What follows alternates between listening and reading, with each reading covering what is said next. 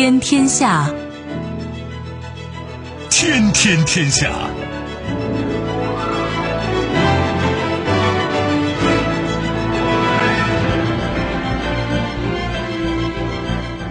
历史穿行者，新闻摆渡人。听众朋友，大家好，您正在关注收听的是《天天天下》节目，我是夏萌，和我一起陪伴各位的还有本节目评论员重阳。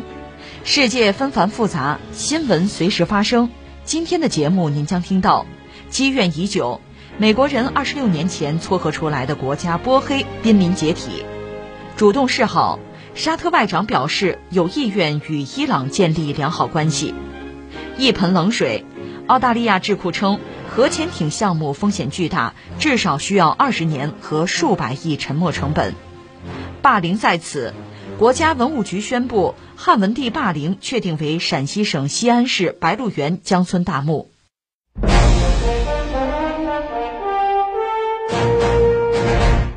素有“欧洲火药桶”之称的巴尔干半岛再一次面临紧张局势。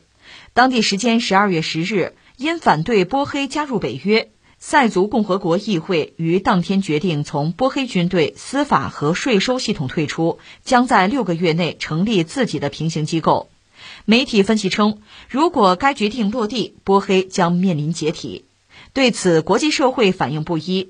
美国和德国威胁称将对塞族共和国采取制裁措施，还联合其他西方国家发布联合声明称，此举使事态进一步升级。与之相对，塞尔维亚和俄罗斯对这项决定表示支持。巴尔干半岛啊，欧洲的火药桶现在眼看着又要出麻烦，就是波黑要解体。这说起来太复杂了，是吧？我们还真得从头说起。从哪儿呢？就得从南斯拉夫讲了，或者说从塞尔维亚吧，从塞尔维亚这个民族讲起啊。塞尔维亚本身作为一个民族，可以叫命运多舛吧。其实它崛起比较早吧，公元九世纪的时候已经有自己的国家，就塞尔维亚王国，一度也还很强盛吧。那么他和谁就发生对撞了？当年那个奥斯曼土耳其那个大帝国，当然两相对撞的话，塞尔维亚确实就弱小很多了，所以最终被征服。这里面有一场著名的叫做科索沃之战。你注意啊，我说的科索沃之战是历史上的，是在一三九九年，塞尔维亚被征服。科索沃其实算是塞尔维亚人的发源地、祖宗之地，但是当年大量塞尔维亚人就被驱逐出自己这块祖宗之地科索沃。那你说科索沃这个地方，就塞尔维亚人被赶走，谁来了？阿尔巴尼亚人。所以科索沃这个问题到今天还是个大麻烦。而这次我们讲这新闻还不是科索沃，科索沃一直有麻烦啊。这次不是科索沃的事儿，历史太复杂，我们就蹦着说。后来奥斯曼土耳其逐渐就衰落了，那塞尔维亚就有机会复国。而且联络已经独立的黑山啊，先前被奥匈帝国统治的波斯尼亚呀，就这些地区，后来他们搞了一个联合王国，就是南斯拉夫王国。但正所谓好景不长哈，这个安稳日子没过几天，二战爆发，纳粹又入侵南斯拉夫王国。确切说呢，这个南斯拉夫王国是被轴心国给瓜分了。那像斯洛文尼亚、克罗地亚，他们是有一个傀儡政府吧？这当年二战那段历史也不堪回首。当然出来一个民族英雄，就是铁托。带领游击队，那等到二战结束呢？呃，铁托就把南斯拉夫就建立起来。这个南斯拉夫是叫做南斯拉夫社会主义联邦共和国，它主要是六个加盟共和国，这个有点像苏联。当然，苏联的加盟共和国多，南斯拉夫整个没多大。但总的来说，这个国家在铁托治下呢，发展的不错，经济比较发达。更有意思的是呢，它和美苏两大集团吧，都保持着一定的距离，保持着一定的关系。但是呢，确实有一个隐忧，就是它与历史问题、文化问题，最后导致的这个民族问题啊，其实一直是矛盾重重。只不过铁托，一个是他功劳很大呀，他有威望啊，有凝聚力啊；另外呢，他本人包括他和他的家庭、家族，就是和各个加盟共和国保持着密切的关系，他是个权衡所以他只要在这个国家就稳定。关键是那人有死的那一天呀，他死了怎么办呀？这一天真的就到来了，他一去世。那实际上，南斯拉夫最核心的这个凝聚力等于就失去了，所以就开始乱。又赶上一个非常糟糕的大背景，就是苏东剧变，很多国家开始改旗易帜，苏联都分裂了嘛。在这样一个大背景下，南斯拉夫没办法自保了，那就散摊子了呗，大家分家另过嘛。这里面有两个啊，一个是黑山，一个是塞尔维亚，他们俩还凑在一起。当然叫南斯拉夫社会主义联邦共和国肯定连不起来了。他们俩凑在一起呢，在一九九二年搞了一个南斯拉夫联盟共和国，这就是南联盟。你比如一九九九年，北约野蛮轰炸南联盟，包括轰炸了中国驻南联盟的使馆。注意，不是驻南斯拉夫的使馆，南斯拉夫那时候已经没有了啊。一九九九年是炸的是驻南联盟的使馆，而南联盟呢，就是塞尔维亚、黑山这两家凑在一起，其他的都已经分家另过了。你注意，下面我讲的和这个新闻有很直接的关系了。这里边有一个地儿叫波黑，波黑什么意思？就是波斯尼亚和黑塞哥维那，这是南斯拉夫，它原来那六个加盟共和国之一，就是波斯尼亚和黑塞哥维那社会主义共和国，它也独立了。因为整个呃南斯拉夫不是解体嘛？那是在一九九一年，它独立，它独立吧，它有它自身很大的麻烦，因为这块地儿上啊是三家。这三家分别，一个是波什尼亚克族，简称叫波族。波族是什么人？是穆斯林，信伊斯兰教，讲什么语言呢？波斯尼亚语。还有一个塞族，塞尔维亚，他讲塞尔维亚语，信东正教。另外还有一个克族，就是克罗地亚族，讲克罗地亚语，信天主教。你看，原来那个南斯拉夫呢，塞尔维亚块头最大，算是核心。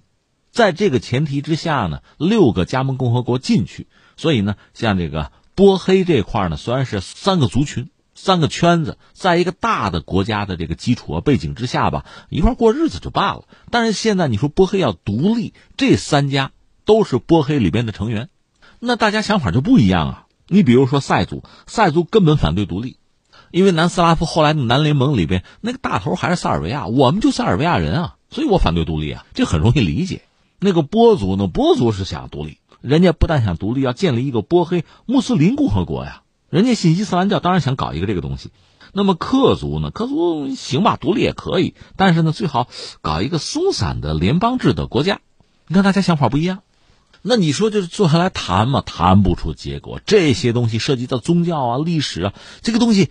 是没办法谈出结果来的，那就闹起来了。你看，一九九二年，当时波黑呢，在境内的塞族人抵制的情况下搞公投，独立公投，结果占人口百分之六十二点八的波族和克族，那加一块人多嘛？你看，这是个三足鼎立的局面，谁也不是绝对优势。但是波族和克族要联合起来，那都要闹独立的话，那就成了大多数，那就独立吧。当时在这个波黑议会，塞族的议员缺席抵制的情况下，就宣布独立了。那你想，这不就民族矛盾吗？闹起来了。这个时候，关键是谁呢？你看看外部力量。你比如说，当时欧盟还没有成立，是欧共体啊，还有美国，就是西方，马上支持啊，支持独立，承认波黑。这样一下子，在波黑境内的塞族就不干了，不干。他们当时是有五个自治区，说这么着吧，咱们联合在一起吧，咱们成立一个叫做塞族共和国，不都搞分裂吗？都独立吗？我们也独立啊，我们也分离啊，我们是塞族共和国。这你们支持不支持啊？那么这个新的波黑政府当然就不干了，就是克族和波族就联合起来就打这个塞族。但是你别忘了，理论上当时南斯拉夫还存在呢，这个国家这个国家的军队政府都还有呢。一看塞族人被欺负，那哪行啊？出兵吧！这样波黑战争就爆发。当时南斯拉夫人民军，因为国家如果是统一的话，这军队在全国各地都有啊。可你波黑闹独立，在那儿是驻有人民军的，人民军也遭到攻击，那不得还手啊？所以当时南斯拉夫人民军就出动，等于出动飞机嘛，就轰炸对方嘛，这战争就爆发了，内战。但你想也能想到这个结果，塞族占波黑人口可能三成多一点，但是有南斯拉夫人民军的支持啊，那打起来得心应手啊。那么这个波族呢，能够占到当地人口四成多，打不过。所以，波黑这个地方七成以上的土地就被塞族占了，那你说就稳定了吗？关键是外边有人吗？那就是北约，北约马上干预啊！一九九四年，北约开始干预波黑战争，就用兵了。那还不是一九九九年轰炸南联盟啊，不是那出啊。九四年也开始派飞机轰炸塞族的阵地，这样逐渐的塞族部队的优势就丧失了，战场主动权就没有了。而且在这个过程之中呢，原来那个波族和克族不是联手吗？他们之间也闹过，也打。后来又再度联手，这样就能够压住塞族嘛？那最终到了一九九五年吧，波黑的塞族是托这个南联盟的代表参加波黑和谈，这是美国主持，就是克林顿政府搞的这个斡旋，最后达成一个叫什么叫戴顿协议？戴顿是个地名啊，在美国的俄亥俄州，就是波黑和平框架协议啊。后来是一九九五年十二月份在法国巴黎签了这个戴顿协议。这个戴顿协议可能很多朋友听说过这个名字哈，你要真看它的内容吧，叫什么叫大跌眼镜哈？你觉得非常荒唐和滑稽的一个事情。他这个协议讲什么呢？说波黑这个地方吧，它是一个统一的主权国家，就它就得独立。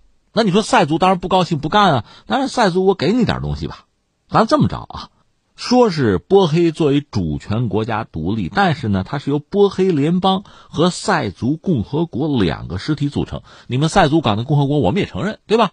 就是波黑联邦和塞族共和国两个实体，实际上两个相当于国家呗，凑在一块叫波黑。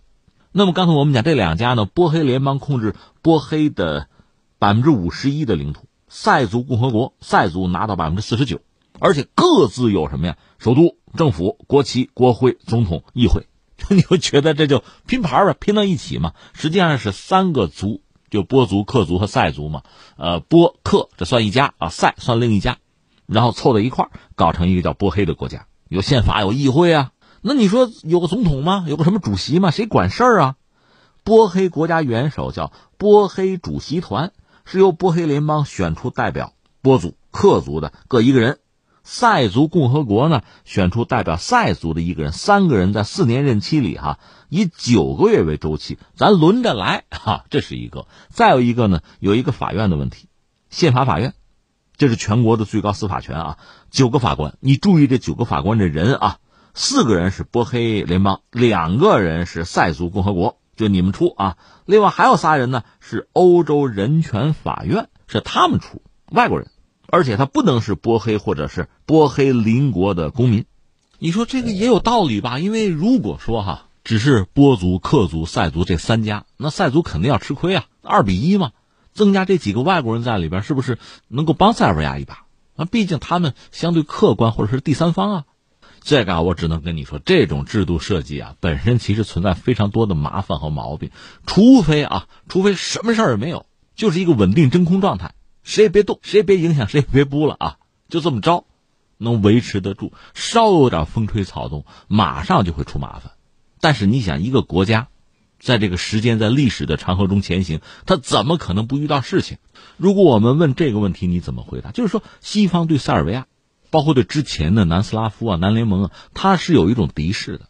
为什么？这个我只能说，匹夫无罪，怀璧其罪啊！因为它地理位置很重要，它和俄罗斯的关系太紧密。你看，在历史上第一次大战怎么爆发的？不就是奥匈帝国的王储和他夫人，就斐迪南大公夫妇，在萨拉热窝街头被刺杀吗？被塞尔维亚年轻人叫做彭西普给刺杀了。那奥匈帝国当然要和塞尔维亚要算账、谈条件、要价。塞尔维亚很小，无力和奥匈帝国去博弈啊，他只能靠自己背后的老大。他和谁结盟？沙俄呀，或者叫帝俄吧，俄罗斯帝国啊，都是斯拉夫兄弟啊。我们今天不多说一战，反正就打起来了。而且应该说，南斯拉夫或者叫塞尔维亚吧，和俄罗斯和苏联的关系，它不管怎么说，一直是比较密切的。就是在苏联解体之后，南联盟最后不也摇摇欲坠？其实也完了，也解体了。但不管怎么说，塞尔维亚和俄罗斯的关系一直是很密切、很好。这个从整个欧洲来讲呢，它就成了一个另类、一个异类啊，眼中钉、肉中刺。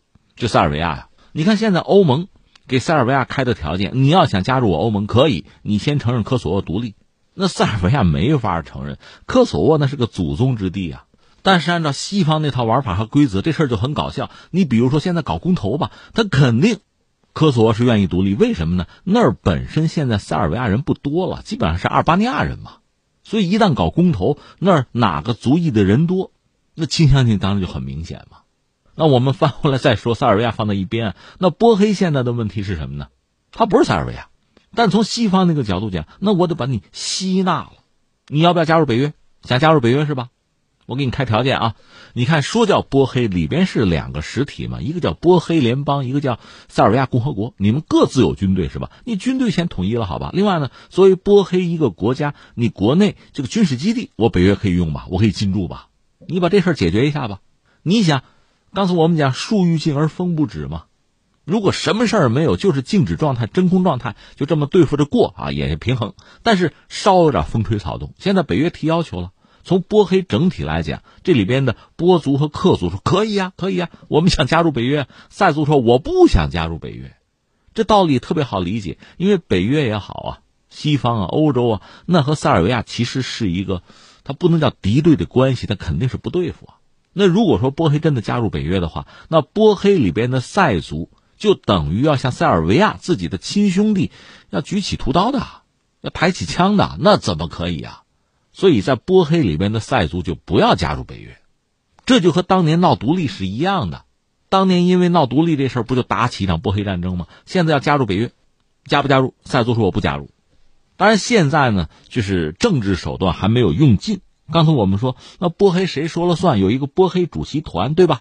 大家轮流坐庄嘛。正好轮到塞族的那个，他叫做多迪克，现在他说了算。那既然我说了算，哥们儿在台上，马上就是一系列的法律啊。一系列的政令啊，你看你这个波族、克族，你们一定要加入北约。那我塞族这样一个，我这地盘上军事基地我不给啊。再一个，原来塞族的军队也已经交上去了，合并成波黑这个国家军队了。那我再分离出来吧，就开始搞这一系列动作。那到最后就指向什么呢？那波黑分裂嘛。那他的这通操作哈，一个是西方国家当然反对，我制裁你啊。当年好不容易签的那个戴顿协议，你违背了啊！你现在要撕毁协议了。西方当然不干，这边呢，俄罗斯和塞尔维亚当然就支持嘛，这可以想象，所以出现这么一个局面。我们就说这个波黑，就这个三个族啊，波族、克族、塞族，这就是强扭的瓜，一定要拼在一起，搞了一个拼盘，拼出一个所谓波黑的国家。那这个国家，我不是说了吗？如果是静止的真空的状态，也许还能维持，但是在现实世界之中啊，怎么可能不遇到问题？更况且，从外部环境看，北约、欧盟，就是西方吧，它一点点的，这个在围棋里边有一个概念叫潜消吧，就是潜消或者在挤压俄罗斯战略空间。那确实恨不得，呃，把你说波黑也好，塞尔维亚最好哈，都能够加入北约、加入欧盟，你都改旗易帜，和俄罗斯彻底断绝关系。最终，我可以直接把军队就部署在俄罗斯这个边境线上，那俄罗斯呢，也在反击，在反抗。最近这段时间围绕着乌克兰的问题嘛，俄罗斯和西方一直在博弈。那现在你看呢，在巴尔干半岛，在波黑这个地方又是一出。那么从俄罗斯这个角度讲，塞尔维亚包括波黑的塞族，既可以算是盟友，也可以算作是保证自己核心的战略利益的，或者说就是国家战略安全的那个缓冲区。这恰恰算是缓冲区。如果从自身利益的角度，只要自己还有余力啊，这个力量还能够抵达这个地方，比缓冲区还要重要啊，是不能失去的。所以，显然俄罗斯和西方的博弈在波黑又要开始新的一轮了。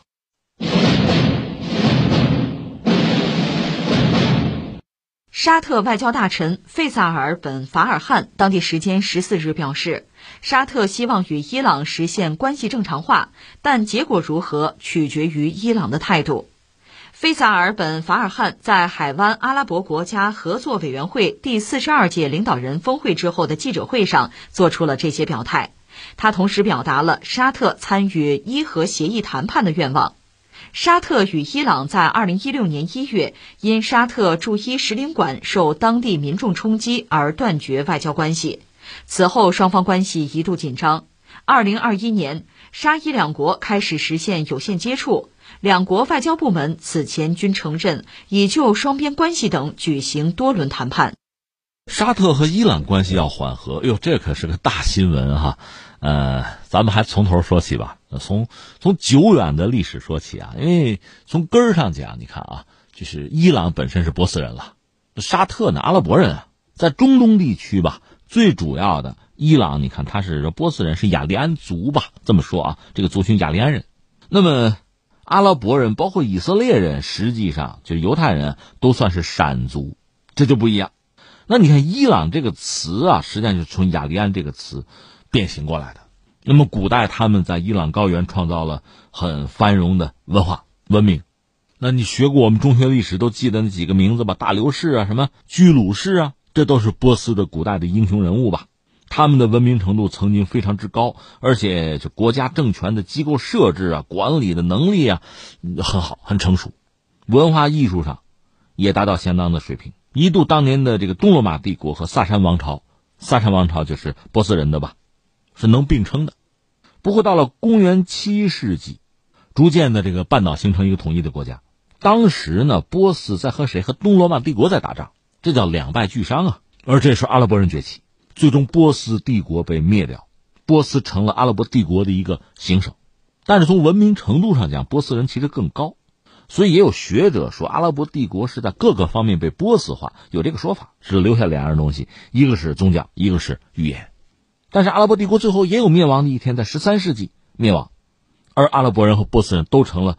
被征服的、被统治的对象，但波斯人的反抗更强烈吧？那统治者就是奥斯曼土耳其了。到了二十世纪之后吧，就阿拉伯主义在中东盛行。这里面最典型的就是埃及的那个纳赛尔，他希望是统一整个阿拉伯作为一个国家，甚至他们提出了波斯湾不要叫波斯湾嘛，叫阿拉伯湾呢，而且对伊朗提出领土要求。顺便说一句，在二十世纪啊，像这个伊朗也好啊，阿拉伯一些国家也好。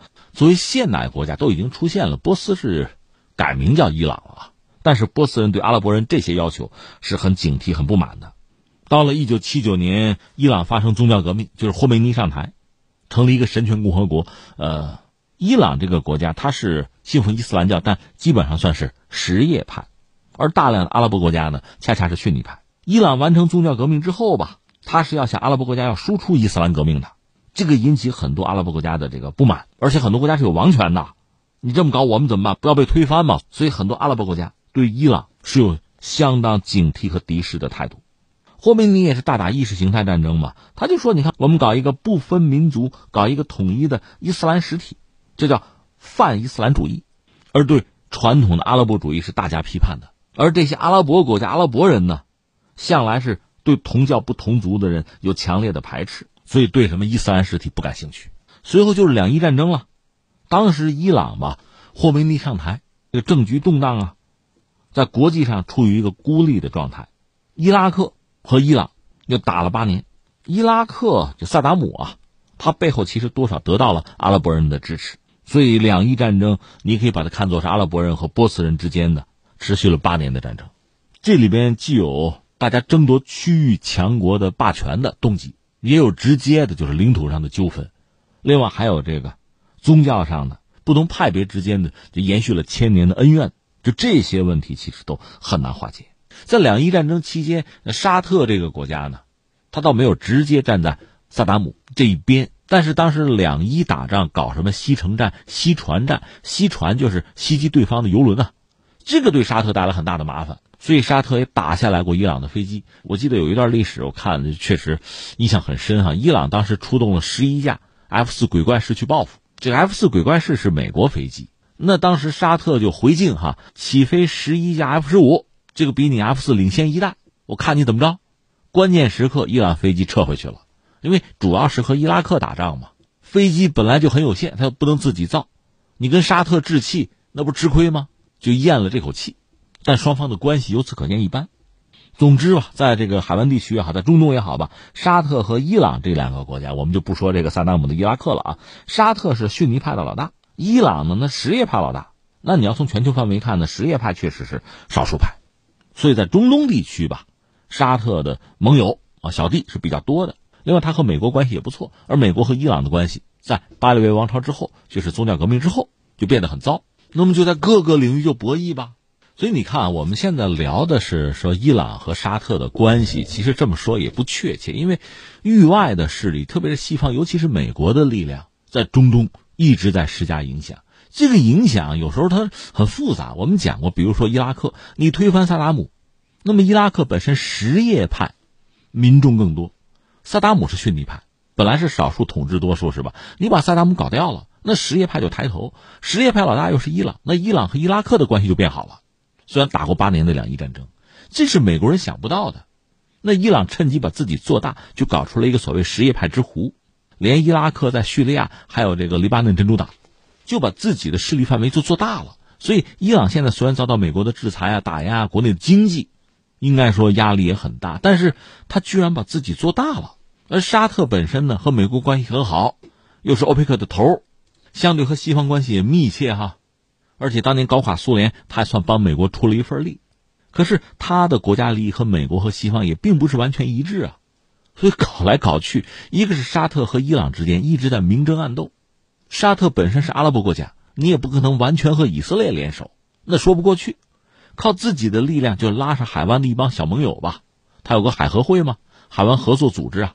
你比如在这个胡塞武装这个问题上，也门的胡塞武装，大家一般认为胡塞武装背后呢是伊朗支持，而沙特拉着盟友要剿灭胡塞武装，仗打了多少年，居然就实现不了自己的战略目标，而且一直被打得灰头土脸。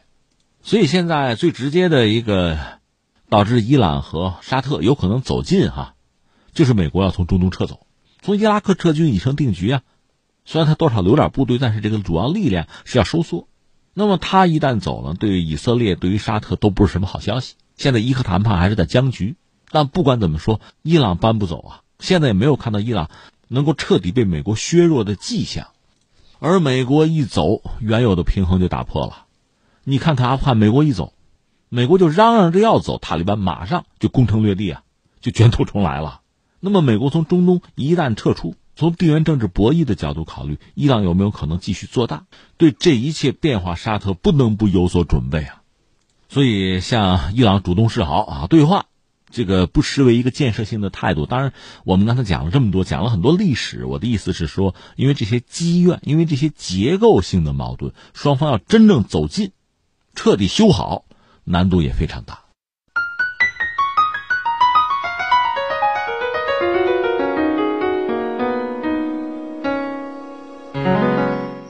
十二月十四日，澳大利亚智库澳大利亚战略政策研究所发布报告称，即使在美国、英国的支持下，澳大利亚仍需花费至少二十年时间和数百亿沉没成本才能拥有核军事能力。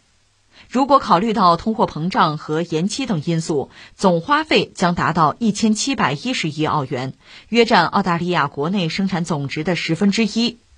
根据澳大利亚战略政策研究所的报告，自从澳政府九月份宣布在美英澳三边安全伙伴关系框架下敲定核潜艇合同后，澳大利亚已经成立了核潜艇特别小组，将用十八个月的时间来确定建造潜艇的最佳路径。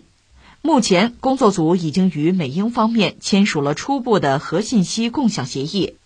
虽然小组还没有最终选定要引进美国的弗吉尼亚级核潜艇还是英国的基敏级核潜艇，但报告称美国更有能力帮助澳大利亚。尽管如此，引进建造一艘核潜艇以及建设配套的软硬件服务，对于澳大利亚仍然是迄今为止最大最复杂的挑战，可能需要至少二十年时间以及数百亿澳元的沉没成本，才能让澳大利亚拥有核动力军事能力。网上有个词儿叫这个“活久见”啊，活的久才看得见啊。呃，现在澳大利亚这个智库拿出来这个报告，就给人一种感觉叫这个“活久见”。应该说，澳大利亚这个智库对中国人来讲不是很陌生，说过很多我们不爱听的话，甚至你讲它就是一家反华智库都可以。就是澳大利亚战略政策研究所，当然它标榜它是一个独立的无党派的一个什么中立机构啊。实际上，你看一看它的金主，他自己讲，他最近几年的这个收入的来源，实际上澳大利亚的国防部、澳大利亚联邦政府机构提供了最主要的资金来源。另外，它也有一些海外的这个资金来源。呃，你要看海外的话，美国官方、美国的国务院给了他不少，还有美国的国防部什么的。所以这家机构按说呢，应该是说澳大利亚这个核潜艇项目的好话，因为这个项目是美国、英国呃帮澳大利亚搞，实际上因此还撕毁了之前和法国签的那个大单。但是没想到呢，这家智库现在站出来泼冷水。就是澳大利亚，你要搞核潜艇是吧？你这个项目哈，我先给你提个醒啊，无谓言之不预也，成本是非常高的，而且会用一个很漫长的时间才能达到目的。那以前我们聊澳大利亚这个所谓核潜艇项目，它的背景我们知道，美国、英国拉着澳大利亚搞了一个奥库斯，这是一个所谓亚太或者印太的什么军事联盟，为此不惜得罪了法国人，撕毁了之前的那个常规潜艇的大单。我们更多的是从这个几大国之间的博弈啊。澳大利亚的背信弃义啊，从这个角度讲，法国的反应啊等等哈，但是真的去考虑一下可行性，你会发现这真的是一个很大的麻烦啊！你看澳大利亚这家智库呢，应该说我看了看他这个东西，分析还是比较全面的。你比如说，从这个国家，从澳大利亚，从法律的体系上讲，你搞核潜艇，你碰了核了，那么国家的法律允不允许啊？那你要不要修改相应的法律法条啊？这得做呀。另外，这意味着你们这个国家的涉核的战略发生了变化，这不是你们家自己的事情，它至少涉及两个问题：一个是国际原子能机构，你得想办法在那儿得说通了吧？你大大咧咧上来就我搞核潜艇，你搞核潜艇，你的核燃料怎么来？你怎么提炼？这一系列的问题啊，而且还涉及到什么呢？你搞是吧？人家伊拉克搞核反应堆好不好？以色列可是给他炸了。昨天我们刚讲伊朗的原子能科学家被暗杀，这行吗？这不都是因为搞核带来的后果吗？日本搞可不可以呀？这是一系列衍生的效应，带动效应。再就是你澳大利亚要搞核潜艇，你问问周边国家干不干啊？接不接受啊？别人不说，东盟国家就东南亚国家受不了吗？大多数东盟国家是受不了的，是明确的一个反对的态度，是质疑你的。就这些事情，其实算起来都是成本。当然，这种相对隐形的、间接的成本先放在一边哈。就是澳大利亚本身，你要搞核潜艇，在联合国五常，现在全世界大约就六个国家有核潜艇。五常呢，就当年是美苏英法中，苏联是有了核潜艇啊，后来就现在俄罗斯也有，这五家搞出来了。另外再就是印度，印度算是实验性的搞出来一个叫歼敌者，但印度自己呢还是租借了俄罗斯的核潜艇用，常年租啊。就这六家有核潜艇。现在澳大利亚，你如果搞的话，在联合国五常里，其实它最类似谁呢？类似中国，因为你看啊，呃，苏联是在上个世纪二十年代、三十年代基本咬着牙完成的工业化。如果没有工业化，那么到苏德战争、二战他打不赢的。那么美国、英国、法国是老牌的工业国，就不用说了。澳大利亚卖点铁矿石。是吧？养点牛这么一个国家，其实它和中国更类似。一九四九年，中国当时叫一穷二白，在这个基础之上，也没人帮忙，自己咬着牙搞出了核潜艇。当然，你可以说中国人是万众一心啊，中国人聪明啊，你不能跟我比呀，可以这样讲。但是相形之下，就是在一个基本上没有太多工业基础，澳大利亚就是这样子。在这么一个状况下，你要搞核潜艇，那得多么坚强的意志，多么大的投入，持续的投入啊！这想都可以想。或者我们翻回来说，如果你是类似中国这样的国家，可能你能做到，你自己搞也可以搞出来。如果你不是，那么还是免谈吧。那翻回来，我们再说大家这个智库吧，他自己算了算，说不行，我们一个是花费太多，另外也耗很长的时间的二十年左右吧，所以这带来很多直接的问题。他现在海军那个常规动力潜艇叫克林斯，克林斯就不成功。澳大利亚在潜艇军贸这个领域吧，其实脑子真的是进水了哈。全球范围内，它能够选择的常规动力潜艇就是买啊，以澳大利亚这个角色是很容易买到的。但是呢，它非是和瑞典的考库姆公司合作，把考库姆公司的异形潜艇放大，就作为克林斯基潜艇的母型了。这就是个笑话，为什么呢？瑞典是军工强国，但是人家打仗是在波罗的海，所以它的潜艇很小，是适合波罗的海的那个具体情况的。你澳大利亚是在太平洋打仗好吗？结果搞出来这个科林斯级潜艇就不伦不类，性能就不好，所以才产生新的这个招标。本来大家都看好日本的那个潜艇，但最后居然意外的就败选，选中的是法国的叫短期梭鱼，那是法国在自己的梭鱼级核潜艇的基础之上做的简化。短期梭鱼嘛是常规潜艇，澳大利亚本来选的是它，但是现在又放弃了，要搞核潜艇。你想想啊，你是当年柯林斯级这个艇啊，寿命快到了，性能也不好，你才招标买常规潜艇。现在常规潜艇你也放弃了，搞核潜艇，这就是狗熊掰棒子，掰一个丢一个嘛。你忘了你是初衷是什么了？你现在水下舰队马上难以为继，进入空窗期了，好吧？所以这话说到这儿吧，你会觉得这帮政客吧，真的是非常短视，就是为了自己的选票，为了自己的利益，他不考虑长远。那边英国、美国一招手，马上就赶过去啊，搞个什么奥库斯。其实你想想，也是一个什么总理啊，任期这政府也没几年，在我死后哪管洪水滔天啊？我签我的，下边有什么麻烦事儿哈，那就下边的政府背了，跟我就没有关系了。真的是很短视、很短期的行为。当然，我们看到这个智库啊，就澳大利亚这个智库也有建议说，哎，能不能像 F 三五那样的？项目合作哈，我们多次聊过，美国的 F 三五是一个巨大的商业项目，他把自己几乎所有的这个盟友啊、客户啊梳理了一遍，搞了个远近亲疏，是一个巨大的商业项目。但是潜艇和那飞机不一样，行吗？飞机隐身飞机，哪一个国家或者地区我买个几十架玩玩，这个可以。而且呢，它在全球范围内可以搞这个生产线。你比如原来想在土耳其生产零部件的，那就是所有的 F 三五全球啊，别管谁的 F 三五。这个零部件都是土耳其生产，可以这样做。但是现在跟土耳其已经关系搞僵了，把土耳其踢出去了，那换别人呗，这还能做？潜艇不是这样的，全世界能做潜艇的国家就不多。核潜艇我们不是说了吗？就六家，现在澳大利亚拥有核潜艇啊，这要拥有的话算第七家吧。他又没有太多的工业基础，真是让澳大利亚做核潜艇、做零部件，你美国人敢用吗？等你教会了他，那什么时候黄花菜都凉了。所以实际上，F 三五的那种模式并不适用于核潜艇。其实比较理想的方法，我们从澳大利亚这个角度考虑啊，其实还是印度。你看，印度自己搞核潜艇，也不是没搞出来，搞出来了，就是雇上去高一点，自己基地里着个火，就这个吗？它可以租俄罗斯的核潜艇。澳大利亚现在其实最容易做到的是租借英国或者美国的核潜艇，就先有先用着，这是比较现实的做法。你说这样引进核潜艇，甚至到澳大利亚自己国内生产，那恐怕真是个遥远的梦幻。而且在这个非常漫长的时间，按这个智库算，不得二十年吗？在这期间，不管是美国还是澳大利亚，这个政局啊，不一定发生什么样的变化呢。而且全球范围内的这个格局啊，就这个地缘政治格局啊、战略格局，也可能发生这样那样的变化。所以你说，按照这个智库的算法，澳大利亚拿二十年的时间，一共得砸上砸人民币啊，相当于得有七八千亿这个样子吧，去搞核潜艇，这个相当于这总数啊，二十年间投的这个钱，相当于它 GDP 的十分之一了，这个就太疯狂了。虽然是二十年分着来哈，那也够劲儿啊。而且一旦政坛上有个风吹草动，很可能先前砸的钱会打水漂。你说难道真花那么多吗？中国搞核潜艇花那么多钱吗？哎，中国搞航天也没花美国那么多钱。关键它工业体系不一样。你既然跟美国、跟英国搞，就得花这么多钱吗？这还用说吗？这不是你能定得了的。实际上，你什么嘴也插不上。你常规潜艇还没有搞利索呢嘛。所以这个事儿实际上就看美国人怎么安排了。当然，现在有说法说引进英国的什么机敏级或者美国的弗吉尼亚级。好像还有二选一的可能。实际上，你想，如果这是块肉，怎么可能落到英国人手里啊？澳大利亚不要说澳大利亚，英国都是一个被安排的角色嘛。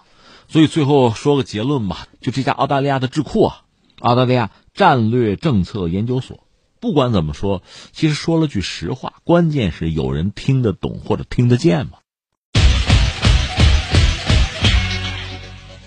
十二月十四日。国家文物局在京召开考古中国重大项目重要进展工作会，通报陕西西安江村大墓、河南洛阳正平方遗址、甘肃武威吐谷浑墓葬群等三项重要考古成果。此次最受关注的一项发现，就是陕西西安江村大墓确认为西汉汉文帝刘恒的霸陵。江村大墓位于西安市东郊白鹿原西端。北距文献记载的汉文帝霸陵凤凰嘴约两千一百米，东距窦皇后陵八百米，为霸陵区内的重要墓葬遗存。汉文帝的墓就是霸陵被发现这事儿，昨天就知道了，但是节目安排的原因嘛，没空说。今天我们补上，说说这个汉文帝的陵墓被发现这个事儿，这是个大事儿啊。那咱们要不要先讲讲这个人啊？文景之治那个文啊，汉文帝的文啊，汉文帝名字叫刘恒。永恒的那个恒，他是公元前二零二年生人，前一五七年去世。他本人是汉高祖的第四子，就是刘邦，这是汉国的开国皇帝嘛。刘邦的第四子，他的母亲是薄姬，这姓薄呀。他还有一个哥哥，就是汉惠帝刘盈。不过说来可笑，他和他爸爸就是刘邦关系谈不上很好，刘邦也没把他作为自己最中意的儿子。他妈就是戴氏，也并不受宠。所以他们最后给封到叫代国吧，比较偏僻的地方，你要养了去吧，分封制嘛？反正你也是皇亲国戚，但是呢，并不被重视。这个人本人呢，倒是一个很平和、很平易啊、宽容的这么一个人。后来你知道汉朝发生大的这个波动嘛？汉高祖死了，死了之后，媳妇儿就是吕雉啊，吕后专权，诸吕掌握朝政，这叫篡汉呢。结果到公元前一八零年，吕后死了。当时太尉周勃和宰相是陈平啊，这一干大臣，把朱吕是一网打尽。那然后怎么办呢？得立个皇帝啊，迎立代王刘恒入京为帝，这就是汉文帝，他这么来的。那这个人的生平我们不多说，但我要说什么呢？在中国古代帝王之中，哈，你要说所谓明君，搞个排行榜，他是能排上的，算明君。那你说皇帝之中，呃，孝顺嘛，大家讲以孝治天下嘛，孝子搞个排行榜，啊，他肯定能排上。这是刘恒。大家一说到这个秦皇汉武嘛，汉武帝很牛的，但是汉武帝你再想牛，你能牛，你得有一个基本的基础，你手里得有底牌啊，得有底气啊。这个应该说是他几位前任的皇帝，他这些前辈吧，给他打下的基础，包括汉文帝。文帝在政治上相对比较低调吧，而且他接手的。这个西汉吧，这个江山啊，应该说也是岌岌可危。一个是诸侯王，势力都很大；另外，匈奴人啊入侵中原啊，这些问题是他直接面对的大麻烦。他对待这个诸侯王吧，他是以德服人，是这个态度。自己道德水平很高啊，也没别的办法，因为他别的牌不多嘛。他曾经亲自为他妈妈，就是博士啊，治病的时候亲尝汤药，叫深具孝心呐。所以你看，总的来说呢，他是算是渔民休息了，发展经济了，而且呢，作为一个皇帝，给天下做出了一个表率吧，道德楷模哈，这么一个主。当然说他活的时间不是很长，死在未央宫，然后呢，就是葬在叫霸陵。那这个霸陵的发现本身呢，也非常有戏剧性。汉文帝这个霸陵本身又非常特殊，你看是这样一个西汉的这个帝王陵啊，是集中在长安城的西北，就叫咸阳园，是在那儿。而霸陵不在，在长安城东南白鹿原。你想，这是你确认这是文帝的陵墓哈？否则的话，你能轻易的确认啊、确信下段语吗？实际上，在二零零六年，考古学家们已经知道有一个特殊的古墓，但是你确定不了墓主人的身份啊，只好管它叫什么呢？叫江村大墓，反正不一般。但它是谁的墓？墓主人是谁？不知道。你看，那是二零零六年吧。找不到直接的证据证明墓主人的身份。另一方面，就是汉文帝本身按照这个技术啊，一个是他是提倡薄葬的，就是我不要太多的什么随葬品，薄葬，而且呢要因其山不起坟，这是他的要求。所以就说他这个陵墓应该是很隐蔽的，不像其他的一些这个西汉的帝陵啊，有清晰的封土啊，就是有那个山包，没有那个。而且皇帝的陵墓本身肯定是很保密的，不愿意让别人知道嘛。你知道你刨坟掘墓怎么办？所以这个所谓霸陵在什么地方嘛，大家并没有真正搞清楚。有个什么三府黄图里面记载，就说霸陵哈，说在长安城东七十里，阴山为葬，不复起坟，就给你画了个圈在这儿哈，在这找不着嘛。后来好像元朝人还留下一句叫“白鹿原北凤凰嘴下”，有这个记载。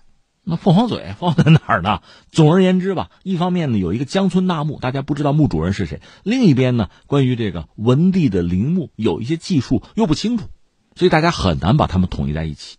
后来呢，还是因为考古有了新发现，就是零六年开始吧，对于这个江村大墓，大家一直在挖掘，最后发现了一些独特的东西。这个刘恒啊，他的夫人就皇后是窦皇后。按照这个西汉时候的规矩啊，皇帝和皇后他叫合葬不假，但是合葬呢叫同陵异穴，就这夫妻俩呢是葬在一块儿，但即使是葬在一块儿，就埋在同一个墓地啊，各自有各自的坟头，是这个意思，这叫做同陵异穴。那你看这个窦皇后已经找到了，如果你能找到证据，那个江村大墓和窦皇后的这个后陵啊是在一起的证据，就有一个圈把他们俩圈在一起。他们是在一个陵园里边，那他就是老公呗。那找到了吗？找到了，就是发掘出叫做夯土圆墙，确实就是，呃，一圈墙呗，就是一个陵园的范围内，恰恰又有这个窦皇后，又有这个江村大墓，那他们俩就两口子，而且那是皇后，这老公肯定是皇帝啊，是这样一点一点的确认这个江村大墓就是真正的汉文帝的霸陵。那还有一个问题就是刚才我们讲的，一般说来嘛。西汉的帝陵都集中在长安城的西北啊，就咸阳园啊，你怎么例外啊？你怎么跑到长安城的东南去了？就是白鹿原怎么跑到这儿来了？现在我们看到给了这么几个解释哈，呃，这当然我们现代人的解释，但是这个解释也还说得过去。第一个是什么呢？你看啊，呃，汉文帝刘恒是刘邦的第四个儿子，对吧？那他妈妈呢，就是博士啊，那是刘邦的夫人。刘邦不止一个夫人呢，那刘邦和谁埋在一块了？和吕后埋在一块儿。虽然你说吕后篡权什么的，那你怎么着还把他刨坟掘墓啊？不合适吧？所以那儿不能动，那儿不能动的话，这个博士，你这身份怎么定？儿子是皇帝，老公也是皇帝，自己不是皇后。当然活着的时候好办，皇太后啊。关键他死了之后怎么个葬法？麻烦是在这儿。我们说刘恒是个孝子，而且他跟他爸爸跟刘邦关系又不是很好，所以你看，他等于说是效仿前朝旧例，就是秦昭襄王。那等于说刘恒是最后这么考虑的啊，就是自己和母亲是葬在一起，而且呢离开祖陵区，我们葬到别处去。刘邦和吕后那地儿叫长陵是吧？老刘家他们都在这儿，我不在这儿了，我换地儿吧。他这么搞的，这是一个考虑，一个说法。还有一个呢，就更宏大、更政治一点。因为汉初吧，主要在政治上的不稳定威胁在哪呢？一个是这个，你可以想象匈奴，你这事儿到武帝才解决，文帝他解决不了。还有就是说，东方六国的旧贵族，还有异姓诸侯王，这可能会反叛啊。皇陵选址本身在当时呢，被认为是一种有效的防范的措施，因为你有了陵墓，旁边就会有这个陵邑，就可以发挥防范啊、监控的作用。从这个角度考虑呢，汉文帝也把自己的这个陵墓就和自己的父兄就分开。父兄的陵墓呢，基本上是在京城的北边呗，那是个缓冲地带。但长安东边，当然有这个关中东部那个函谷关，东南有武关，另外就没有屏障了。关隘陷落呢，这个都城也保不住，所以索性霸陵呢就放在长安以东。那你看旧时候有说法，天子守国门是吧？那你说这个霸陵？文帝这个陵墓谈不上守国门，但总的来说也是有政治上的、国家安全方面的考虑，都城安全的考虑是这样。所以你看，这一样一样事情都得到了合理的解释啊。最后大家确认，这就是霸陵，就是汉文帝的陵墓。特别值得一提的是，他不是强调啊要薄葬，就不要奢靡，不要浪费。我理解这个一个呢和他个人的性格是有关系。你看他生下来，自己的母亲也不被宠爱，母子两个人相依为命。给发到很远的不叫发配啊，然后给你封到代国去了，其实很偏僻吧。如果说啊，刘邦死了以后，这个吕后篡权成功，就吕氏篡权成功，或者其他的什么因素哈，最后导致刘恒没有继承帝位，那他这辈子就在代国就过了。这可能确实对他的性格、对他的人生都产生这样那样的影响。总而言之，这个人比较低调，也比较温和，不是那种哈张扬啊。然后霸气还不是这种人，那人家在陵墓这个方面啊考量，你想那个时代皇帝嘛，那那那修陵墓是件大事儿，人家是不是张扬的，是相对低调的，而且强调勤俭。另外就是汉初啊，这国民经济尚未恢复嘛，所以你要强调厚葬啊，你要奢华呀，条件也相当有限，而且你这个国家总是要延续啊，刘家要掌握天下，要发展下去啊，你得给自己的后世子孙得给留点积蓄啊，留点底牌啊。所以没有他，没有什么文景之治，哪来的后来的这个武帝这大展宏图啊？那从他这来讲是薄葬。这次看他的这个陵墓里面，确实按现代人的说法，就没什么值钱的玩意儿，没什么好东西。而这恰恰说明这个帝王他的见识和心胸啊，我们得说 文帝啊厉害。